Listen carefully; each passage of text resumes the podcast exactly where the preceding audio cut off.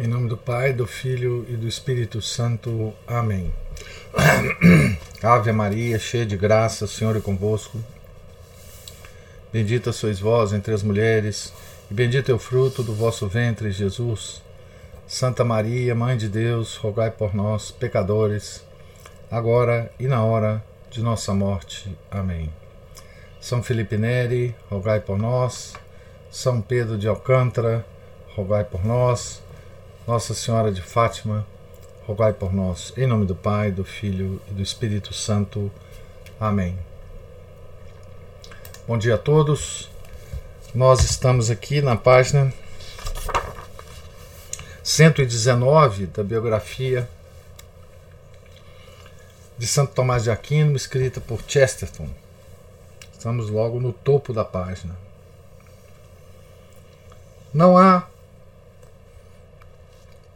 tantos desses milagres, no estrito, senso, no estrito senso miraculoso, como nas vidas de santos menos imediatamente influentes. Mas eles são muito bem autenticados, pois ele era um homem público, muito conhecido, numa posição proeminente, e o que lhe é mais, mais conveniente, tinha numerosos e altamente insensados inimigos, em quem se poderia confiar para filtrar as alegações. Há pelo menos um milagre de cura, aquele de uma mulher que tocou o seu hábito, diversos incidentes que são variantes da história do crucifixo de Nápoles. Uma dessas histórias, contudo, tem uma importância adicional por nos trazer outra parte de sua vida religiosa mais privada, pessoal e até mesmo emocional. A parte que se expressa na poesia. Quando estava em Paris, outros doutores da Sorbonne lhe colocaram um problema acerca da natureza das alterações místicas dos elementos no Santíssimo Sacramento e ele pôs-se a escrever, em sua maneira habitual, uma exposição muito cuidadosa e elaborada de sua própria opinião. Desnecessário dizer, ele sentiu, com calorosa simplicidade, a pesada responsabilidade e gravidade de tal decisão judicial. E, como é natural, parece ter se preocupado mais do que fazia com seu trabalho. Procurou por inspiração em orações e súplicas de intercessão mais prolongadas do que normalmente. E finalmente, com um desses poucos, mas notáveis gestos corporais que sinalizam pontos marcantes de sua vida, ele depositou sua tese ao pé do crucifixo do altar e o deixou lá, como a esperar um julgamento. Então ele se virou e desceu os degraus do altar e mergulhou uma vez mais em orações. Mas os outros frades, conta-se, estavam à espreita, e ainda bem que estavam. Pois declararam posteriormente que a figura de Cristo desceu da cruz ante seus olhos mortais e, colocando-se em frente ao pergaminho, disse: Tomás, escreveste bem acerca do sacramento de meu corpo. Foi após essa visão, segundo conta-se, que aconteceu o incidente de seu corpo pairar miraculosamente no ar. Um observador arguto disse quando Santo Tomás ainda vivia. Abre aspas. Ele poderia sozinho restaurar toda a filosofia se esta tivesse sido devorada pelo fogo. Fecha aspas. Isto é o que se quer dizer quando se afirma que ele era um homem original, uma mente criativa que poderia ter construído seu próprio cosmos a partir de pedra e palha, mesmo sem os manuscritos de Aristóteles e Santo Agostinho. Mas aqui, uma não rara confusão entre a coisa em que o homem é mais original e aquela em que ele está mais interessado. Ou entre a coisa que faz melhor e a coisa que mais ama. Porque Santo Tomás era um filósofo singular e surpreendente. É quase inevitável que este livro devesse ser meramente ou principalmente um esboço da sua filosofia. Ele não pode ser, não pretende ser, um esboço de sua teologia. Mas isso ocorre porque a teologia de um santo é simplesmente o teísmo de um santo. Ou melhor, o teísmo de todos os santos. É menos individual, mas muito mais intensa. Está ocupada com a origem comum, mas dificilmente oferece ocasião para originalidade. Assim somos forçados a pensar em Cristóvão Colombo, primeiro como descobridor da América, embora ele possa ter sido muito sincero em sua pia esperança de converter o Khan da Tartária. Aqui tem uma nota explicando aqui sobre o Khan da Tartária. Tartária era na Idade Média a denominação de uma grande região na parte centro-norte da Ásia. Uma parte pertence hoje à Rússia, outra à China. Era controlada por mongóis no século nos séculos 13 e 14 e foi grandemente estendida por Gengis Khan. Khan significa rei, imperador. O episódio a que Chesterton refere, se refere é o do sonho de Colombo, a exemplo de Marco Polo e, e parentes dois séculos antes, que tentaram, sem sucesso, a conversão do Khan dos tártaros, de tentar novamente a conversão do soberano daquelas terras. Então vou, vou ler a frase de novo para a gente continuar. Né? Assim somos forçados a pensar em Cristóvão Colombo, primeiro como descobridor da América, embora ele possa ter sido muito sincero em sua pia esperança de converter o Khan da Tartária.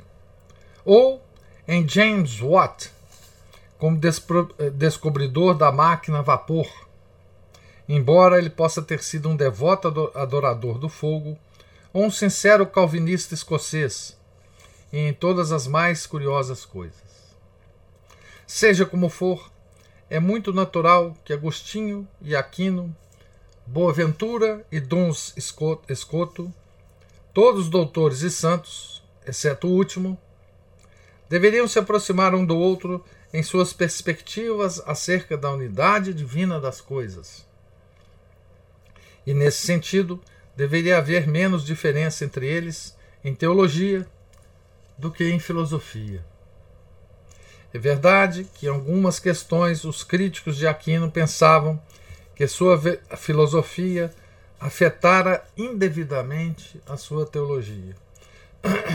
É especialmente assim concernente à acusação de que tornou o estado de beatitude por demais intelectual, concebendo-o como a satisfação do amor pela verdade, ao invés de, especialmente, como a verdade do amor. É verdade que os místicos e homens da escola franciscana insistem mais amorosamente na admitida supremacia do amor. Mas isso foi principalmente uma questão de ênfase, matizada talvez vagamente pelo temperamento. Possivelmente para sugerir algo que é mais fácil de sentir do que explicar, no caso de Santo Tomás, pela vaga influência de uma espécie de timidez. O êxtase supremo, ser mais afetivo do que intelectual, ou o contrário, não é uma questão mortalmente importante numa querela entre homens que acreditam nos dois aspectos, mas não afirmam nem mesmo imaginar a experiência de quaisquer deles. Mas tem um tipo de sentimento, tenho um tipo de sentimento, de que mesmo se Santo Tomás tivesse pensado que o êxtase fosse tão emocional quanto pensava São Boaventura, ele nunca teria sido tão emocional em relação a isso. Ter-lhe-ia sido sempre embaraçoso escrever tanto sobre o amor. Uma exceção a ele permitida foi sua rara, mas notável produção poética. Aqui o, o, o Chester vai tocar num, num, aspecto absolutamente desconhecido né? de Santo Tomás, a sua produção poética. Né? Toda santidade se dá em segredo. A sua sagrada poesia era realmente uma secreção, como a pérola numa ostra rigidamente fechada. Ele pode ter escrito mais do que sabemos, mas parte dela passou ao uso público por causa da particular circunstância de lhe ser solicitado a composição do ofício da festa de Corpus Christi. Uma festa estabelecida pela primeira vez depois da controvérsia para a qual ele contribuiu, por meio do pergaminho depositado no altar. Então, o Santo Tomás escreveu sobre o Santíssimo Sacramento. Né? E depois disso, lhe pediram a composição do ofício da festa de Corpus Christi. Essa mesma composição que a gente que a gente tanto ergo, não, professor? Hein? Deve ser aquele tanto ergo. Não, toda a missa ele compôs. Ele compôs a missa inteira. Então, aquela missa que a gente assiste, né, é a missa composta por, por Santo Tomás, né?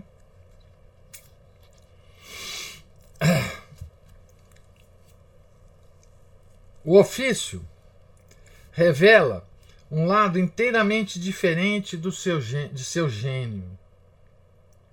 Lado esse certamente genial.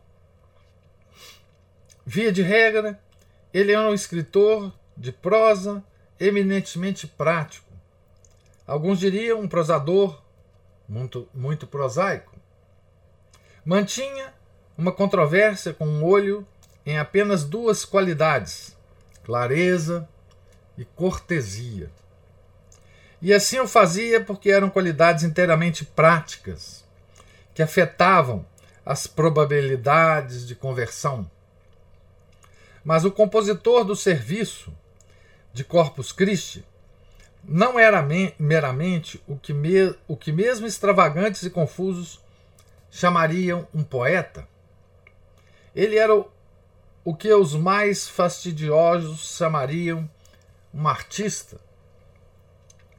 Sua dupla função, ao contrário, lembra a dupla atividade de algum grande artesão renascentista, como Miguel Ângelo ou Leonardo da Vinci, que trabalharia sobre a muralha externa planejando e construindo as fortificações da cidade. E então, e então se retrairia a uma câmara interna para esculpir ou modelar algum cálice ou urna para um relicário. O ofício de Corpus Christi é como um antigo instrumento musical, pitoresco e curiosamente incrustado com muitas pedras e metais coloridos.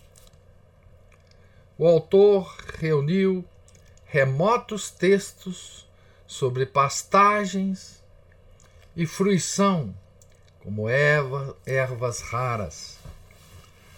Há uma notável ausência do estrepitoso e óbvio na harmonia. E o todo se desenrola com dois fortes versos latinos o padre John O'Connor os traduziu com habilidade quase miraculosa. Mas um bom tradutor será o primeiro a concordar de que não há uma boa tradução. Ou, em todo caso, boa o suficiente. Como encontrar oito curtas palavras que realmente se comparem a sumit unus sumunt mili quanto ist tanto ili tantum ili né?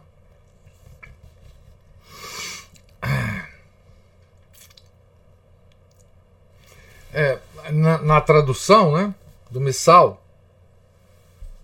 do missal é, que eu tenho do, do, do Dom Beda da ordem beneditina, né? Da, da Bahia, tá assim: essa sumit unus sumunt mili, quanto quantum ist tantum ili. Um come, mil comem dele. Quanto estes, tanto ele. Como alguém pode reproduzir o som do Pange língua.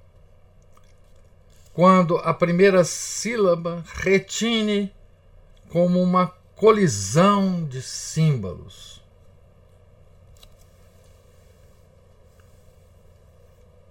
Então, aqui uma pequena, uma pequena um pequeno comentário de Chesterton né, uh, uh, sobre sobre o Pangelíngua, né? É um pequeno comentário de um crítico literário, né? Ah, eu já li um comentário das poesias de, de Santo Tomás.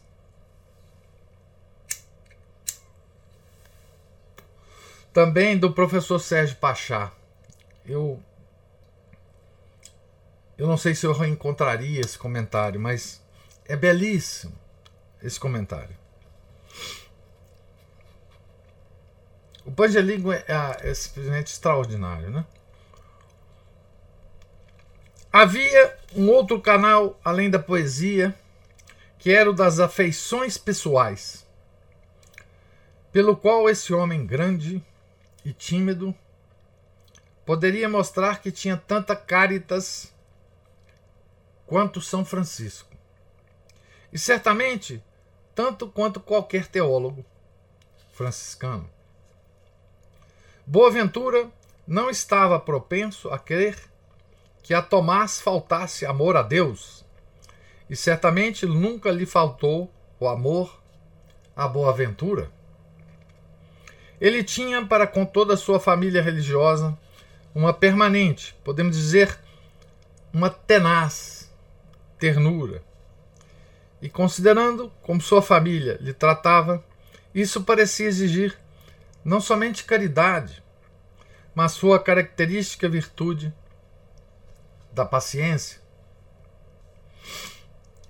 Ao se aproximar do fim da vida, seu amor parece ter se inclinado na direção de um de seus irmãos, um frade de nome Reginaldo, que recebeu dele confidências estranhas e bastante surpreendentes, do tipo que muito raramente fazia até mesmo a seus amigos. Foi a Reginaldo que ele deu seu último e extraordinário indício, que era o final de sua carreira de controvérsias e praticamente de sua vida terrena. Um indício que a história nunca foi capaz de explicar. Ele fala aqui da relação dele com os franciscanos, né? De Tomás com os franciscanos. E de uma certa alegação dos franciscanos, né? Que Tomás de Aquino, ele digamos assim, ele era excessivamente intelectual, né? Ele é, enfim, e aqui o, o Chesto tem uma ironia finíssima aqui, né? É, quando ele fala assim: ele tinha para com toda a sua família religiosa uma permanente, podemos dizer, uma tenaz ternura. E considerando como sua família lhe tratava, isso parecia exigir não somente caridade, mas sua característica virtude da paciência. Isso acontece com toda a família, né? A gente precisa ter uma paciência enorme com a, os familiares, né? E assim, é, Tomás tinha com a dele, né? Com os próprios dominicanos, né? Eu fiquei sem entender. Esse Reginaldo era irmão de sangue ou irmão. Não, não, não, irmão, irmão religioso. Irmão mesmo. Irmão religioso. Não de Ah, sangue. Não de sangue, não de sangue. Ele retornara vitorioso do seu último combate com Siger de Brabante. Retornou e retirou-se. Esse embate com Siger de Brabante, a gente já falou aqui, né? Esse embate, Tomás vivo venceu, mas Tomás morto perdeu, né? Siger de Brabante pode ser considerado, digamos assim, um dos um dos fundadores do século XIII, né? do, do modernismo. Né? Essa querela foi o ponto, podemos dizer, em que sua vida exterior e interior se cruzaram e coincidiram. Ele percebeu como tinha ansiado, desde a infância, por convocar todos os aliados na batalha por Cristo. Como tinha somente muito tempo depois convocado Aristóteles como um aliado. E agora, naquele último pesadelo da sofística, tinha pela primeira vez verdadeiramente percebido que alguns podiam realmente desejar que Cristo se rebaixasse perante Aristóteles. Ele nunca se recobrou do choque. Venceu a batalha, porque era o melhor cérebro de sua época. Mas não poderia esquecer tal inversão de toda a ideia e propósito de sua vida. Era o tipo de homem que odeia odiar as pessoas. Não se acostumara sequer a odiar suas ideias mais odientas, além de certo ponto. Ideias dos homens, né? Mas no abismo da anarquia aberto pela sofística de Siger, da mente dupla do homem, do homem de duas cabeças, né? do gigante de duas cabeças, da, do pequeno ponto infantil, né? que Chesterton escreveu,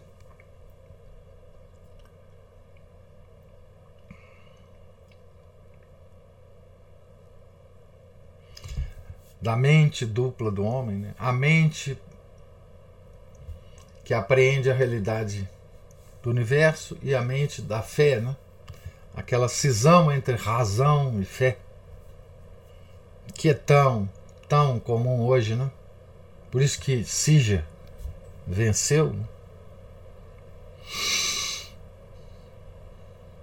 Ah, João Paulo II tem uma encíclica chamada Razão e Fé, né? Se não me engano, é o título da. E se vocês perceberem nessa encíclica, vocês vão perceber que Siger de Brabante foi o grande vencedor. Né? Então, mas no abismo da anarquia aberto pela sofística de Siger, da mente dupla do homem, ele vira a possibilidade do perecimento de toda a ideia da religião e mesmo de toda a ideia da verdade. Ele teve uma visão profética. Né? Como são breves e fragmentárias as frases que registram o fato. Como são breves, né? Podemos inferir que ele voltou com uma espécie de horror daquele mundo exterior, em que sopram tais selvagens, selvagens ventos de doutrina. E com uma ânsia pelo mundo interior que qualquer católico pode compartilhar, e no qual o santo não está separado dos homens simples.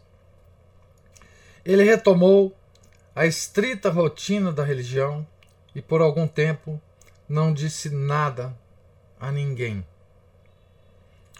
E então algo aconteceu. Conta-se que enquanto eles celebravam uma missa, cuja natureza nunca será conhecida pelos mortais, seu amigo Reginaldo pediu-lhe que retornasse também, que retornasse também aos seus hábitos igualmente regulares de leitura e escrita e que seguisse as controvérsias da hora. Ele respondeu com uma ênfase singular: Não posso mais escrever. Parece ter havido um silêncio, depois do qual Reginaldo se aventurou novamente a tocar no assunto. E Tomás respondeu com, com um vigor ainda maior. Abre aspas. Não posso mais escrever. Vi coisas que tornam todos os meus escritos nada mais que palha. Fecha aspas.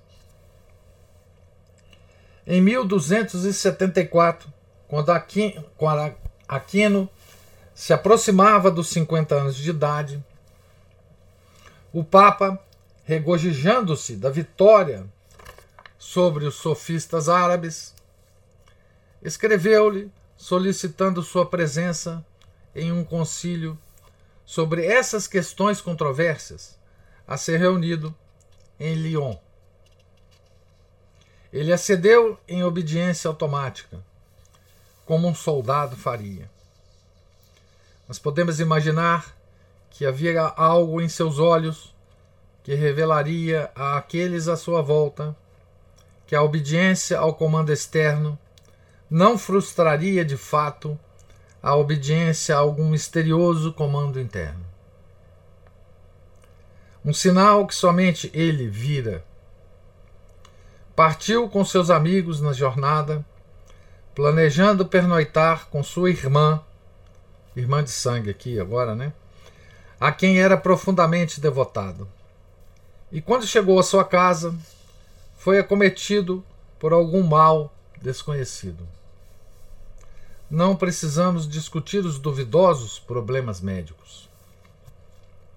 É verdade que ele sempre foi um daqueles homens, saudável no geral, que são acometidos por pequenas doenças. É igualmente verdade que não há um registro muito claro desse mal particular. ele foi finalmente levado a um mosteiro em Fossa Nuova.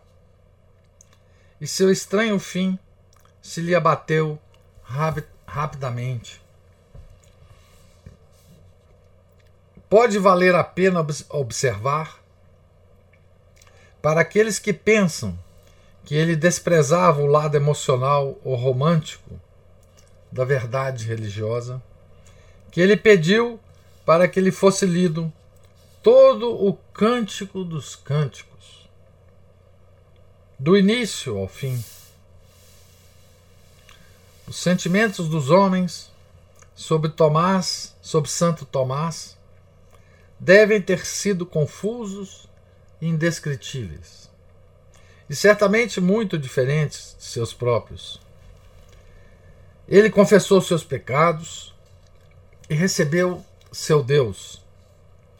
E podemos estar certo de que o grande filósofo esquecera inteiramente a filosofia. Mas isso não aconteceu com aqueles que o, que o amaram, e mesmo com aqueles que simplesmente eram seus contemporâneos. Os elementos da narrativa são tão poucos, embora tão essenciais, que temos um forte sentimento ao ler a história dos dois lados emocionais do evento. Aqueles homens deveriam saber que uma grande mente ainda estava labutando, como um grande moinho em seu meio. Devem ter sentido que naquele momento o interior do mosteiro era maior do que o exterior. Deve ter sido como o caso de alguma máquina poderosa moderna, sacudindo a frágil construção que no momento a confina. Pois, em verdade, aquela máquina continha todas as engrenagens de todos os mundos e revolvia como o cosmos de esferas concêntricas que qualquer que seja seu destino em face da ciência cambiante deve sempre ser algo como um símbolo para a filosofia. A profundeza de transparências duplas e triplas, o cétuplo, o terrível cristal. No mundo daquela mente havia uma engrenagem de anjos, uma de planetas e uma de plantas e animais mas havia também uma ordem justa e inteligível em todas as coisas terrenas, uma autoridade sã e uma liberdade que preza a si mesma, e centenas de respostas a centenas de questões sobre a complexidade da ética ou da economia. Mas deve ter havido um momento quando os homens perceberam que o tonitruante moinho do pensamento parara subitamente. Que depois do choque de imobilidade, a engrenagem não sacudiria mais o mundo. que não havia nada agora dentro da casa consagrada, mas um grande monte de barro. E o confessor, que estivera com ele na câmara interna, saiu apressado, como se amedrontado, e sussurrou que sua confissão tinha sido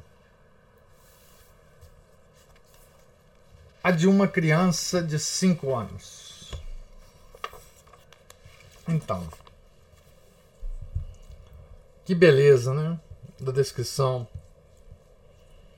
das metáforas que, que Chesterton usa aqui, né? Para esses últimos momentos, né? é, de Santo Tomás de Aquino na Terra. Né? Ah, são, são sensações né, que Chesterton tem são, ah, que não tem nada a ver com, com as poucas informações que a gente tem né, é, históricas desse momento. Né? Mas Chesterton faz, faz aqui, digamos assim, uma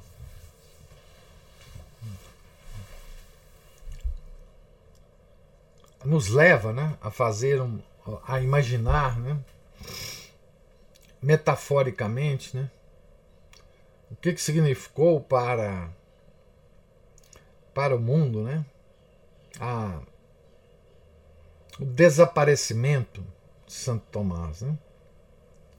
Aquela. Ele faz a, a comparação dele com uma máquina né, que sacudia né, o, o mosteiro. onde a mente né, de São Tomás como uma máquina que continha toda a estrutura do cosmos, né, daquelas esferas concêntricas, né, das sete esferas concêntricas. É, e, enfim, é, é uma descrição bela né, da morte de Santo Tomás. Né? e da, da tocante, né? Do tocante pedido que ele fez, né? Antes de morrer, para que lhe fosse lido né, o Cântico dos Cânticos, né, que é uma poesia, né? É um livro poético do Antigo Testamento. Né? E essa essa coisa era inesperada, né? Para uma mente considerada apenas e tão somente desenvolvida pelo lado intelectual, né? É, um, um, homem geralmente, né? A, a imagem que a gente fala de Santo Tomás é que ele era um, um o oposto de um franciscano, né? o oposto de, de São Ventura, por exemplo. Né? E nesse último momento, né, é, que foi precedido por aquela revelação que o Reginaldo é, colheu dele, né, que, que ele, enfim, que depois da, vi coisas que tornam todos os meus escritos nada mais do que palha. Né? E ele pede a Reginaldo para queimar seus escritos. Né? E graças a Deus, é, Reginaldo o desobedeceu, né? Desobedeceu. Reginaldo escreveu uma biografia né? de Santo Tomás é, de Aquino. Né? Então, nós terminamos né, o capítulo, digamos assim, mais biográfico que o Chesterton conseguiu escrever de Santo Tomás. Né? Ah, é, é, o mais é a tentativa maior do, do Chesterton aqui nesse capítulo de descrever né, dados da vida dele. Veja que dados da vida dele está espalhado no livro inteiro, né? É, mas de uma forma muito especial, né? muito especial. É, a, esses dados biográficos vêm, é, graças a Deus, vêm né, misturado com, com todas as observações iluminadoras né, de, de Cheston a respeito desses, desses próprios dados. Né? A Juliana levantou a mão.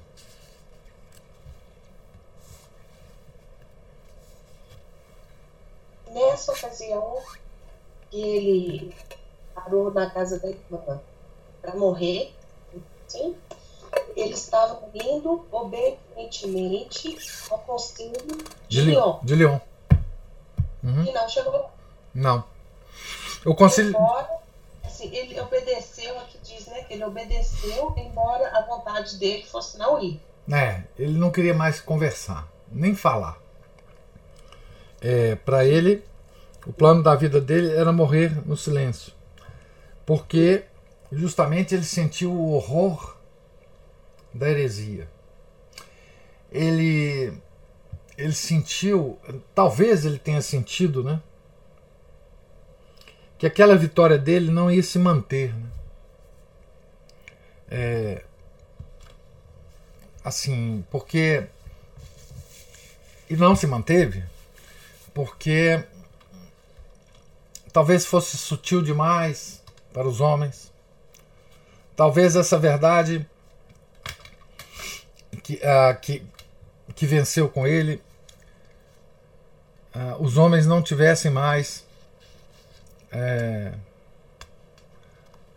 enfim, aptos a carregá-la, né? a defendê-la como ele defendeu. Né? Uh, no fundo, ele queria ou ele fez né, Aristóteles se vergar a Cristo e que o que Siger de Brabant queria fazer é fazer Cristo se vergar a Aristóteles. Né? Essa é a metáfora. E quando ele viu, é, e quando ele, ele sentiu esse horror, né? o horror que ele sentiu foi do poder da heresia em seduzir os homens de uma certa impotência da verdade de corrigir o erro. Ele sentiu pessoalmente isso, porque ele, estava ele estava pessoalmente envolvido. Né?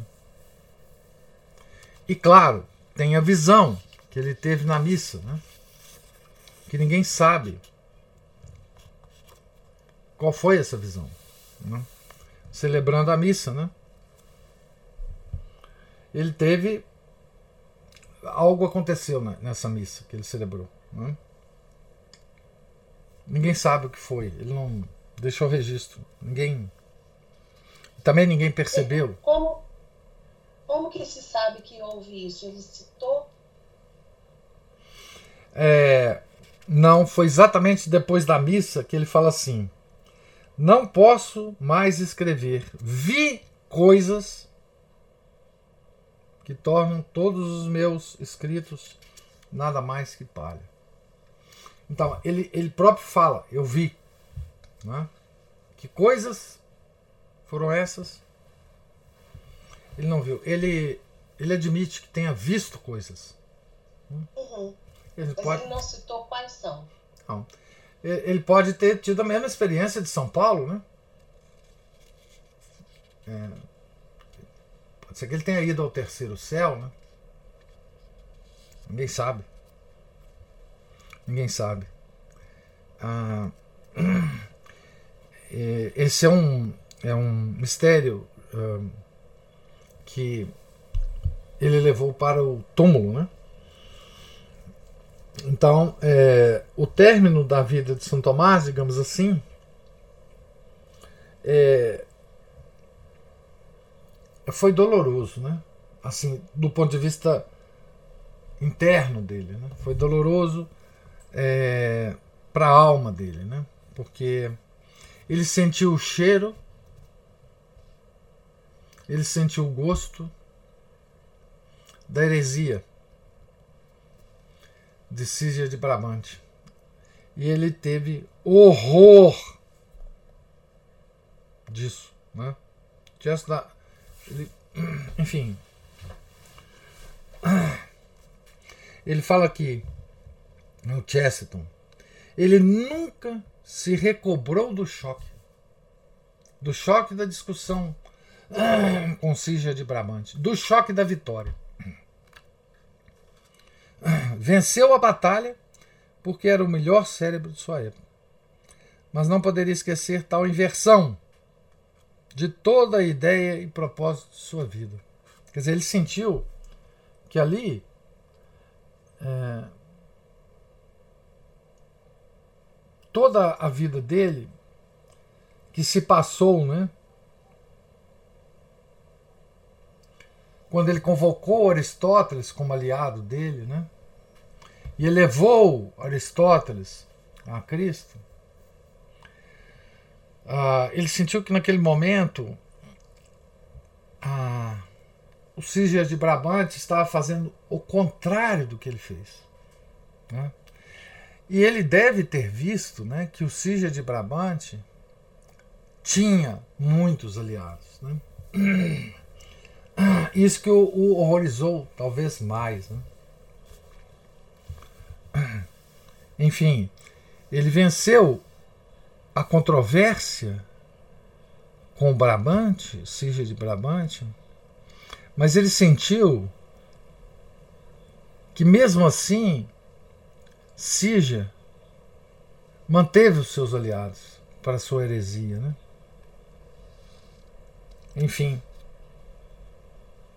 Ah, e foi aí que ele decidiu nunca mais falar, voltar para a vida religiosa e ficar quietinho. E aí os eventos é, se sucederam rapidamente, né? E em 1274 ele faleceu indo por obediência ao Papa é, ao Concílio de Lyon. Lyon, que para a ordem dominicana era uma região muito muito cara, né? Que era a região ali do, do, do de toda a, a, a, a missão de, de, de, São Domingos, né? Contra os albigenses, contra a heresia dos albigenses, né? E mas ele não chegou lá, né? Tá certo?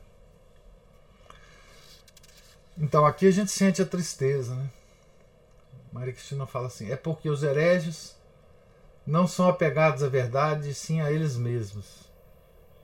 Então, mesmo com Santo Tomás jogando a verdade na cara, eles iam permanecer no erro. É exatamente isso. Né? Eles não são é, convencíveis, né? No, no, fundo do coração, eles não são convencíveis. Por isso que as heresias nunca. Nunca nunca são destruídas totalmente, né? É, e por isso que elas todas, né, no século XIX, início do século XX, se juntaram. Todas elas se juntaram para atacar a igreja de todos os lados. Né? E foi aí que São Pio X teve ainda a força né?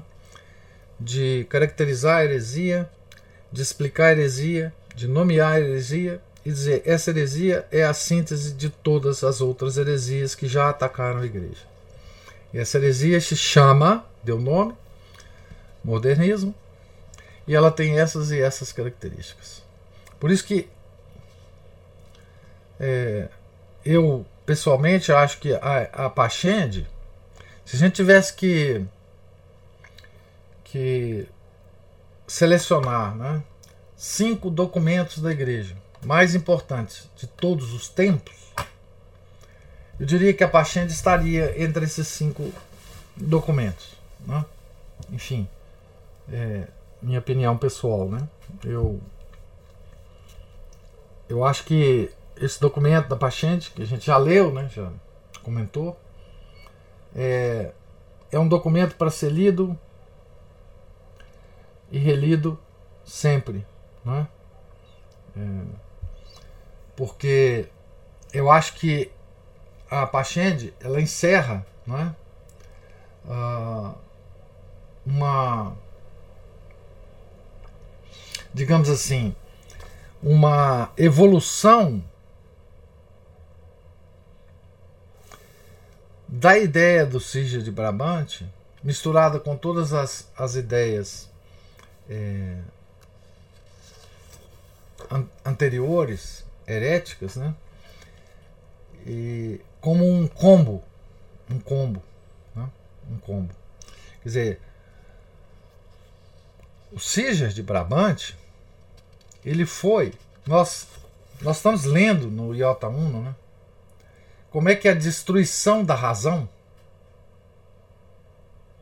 ela é um, um ponto de apoio de toda a, a crise da igreja, né?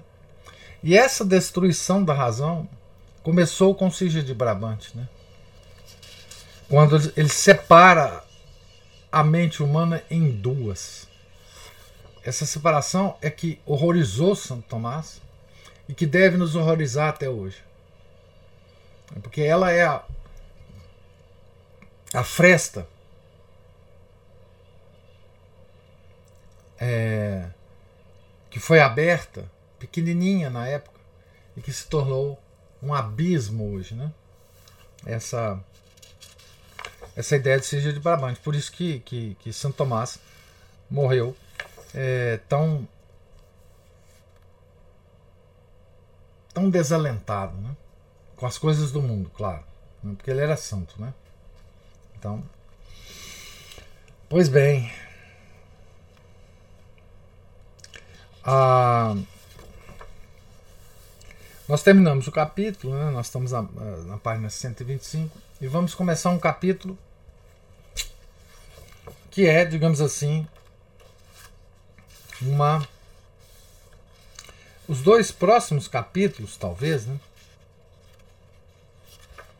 será para nós a, uma introdução ao tomismo. Mas Chesterton não faz só isso, né? Tá certo? Ah, Chesterton agora né, nessa, nessa última parte do livro, né? Eu acho que nós temos três é, capítulos para ler agora. Sim, 6, 7, 8. O Chester vai não só é, nos ensinar basicamente a filosofia de Santo Tomás, mas ele vai usar a filosofia, tá certo? Para essa filosofia de Santo Tomás para discutir, para argumentar com os intelectuais da época dele, Chesterton.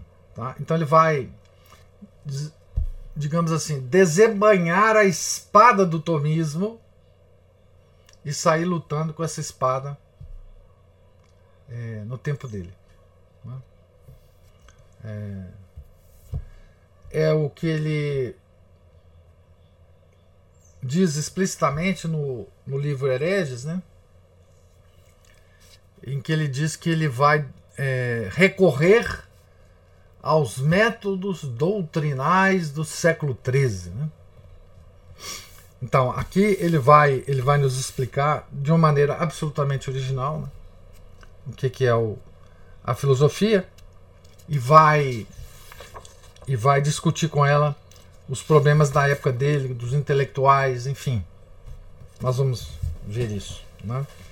O capítulo 6 eh, começa na página 127 e será, se Deus quiser, o nosso, a nossa leitura de amanhã. Né? Então, alguém quer fazer mais alguma observação? Uma pergunta? Eu até vontade de ler Heredes agora. É. Heredes é um bom livro também. Eu ainda não li. É. Ele é muitos acham que ele é difícil, né? Enfim, to... as pessoas acham que que, que, que Chesterton é, é difícil de ler, né? Eu eu Tendo a concordar. A gente não pode fazer uma página separada para ler ele, não. Ah, se a gente tivesse tempo, né? Tem tantos livros, né? Tantos livros que a gente. Mas. Em algum momento, algumas partes dele a gente pode ler, né? É, vamos ver.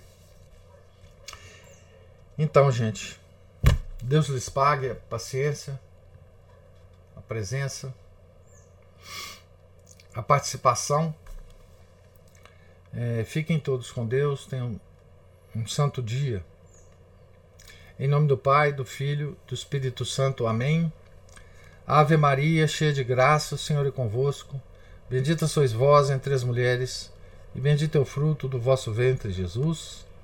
Santa Maria, Mãe de Deus, rogai por nós, pecadores, agora e na hora de nossa morte. Amém. São Felipe Neri, rogai por nós. São Pedro de Alcântara, rogai por nós. Santo Tomás de Aquino, rogai por nós. Nossa Senhora de Fátima, rogai por nós. Em nome do Pai, do Filho e do Espírito Santo. Amém.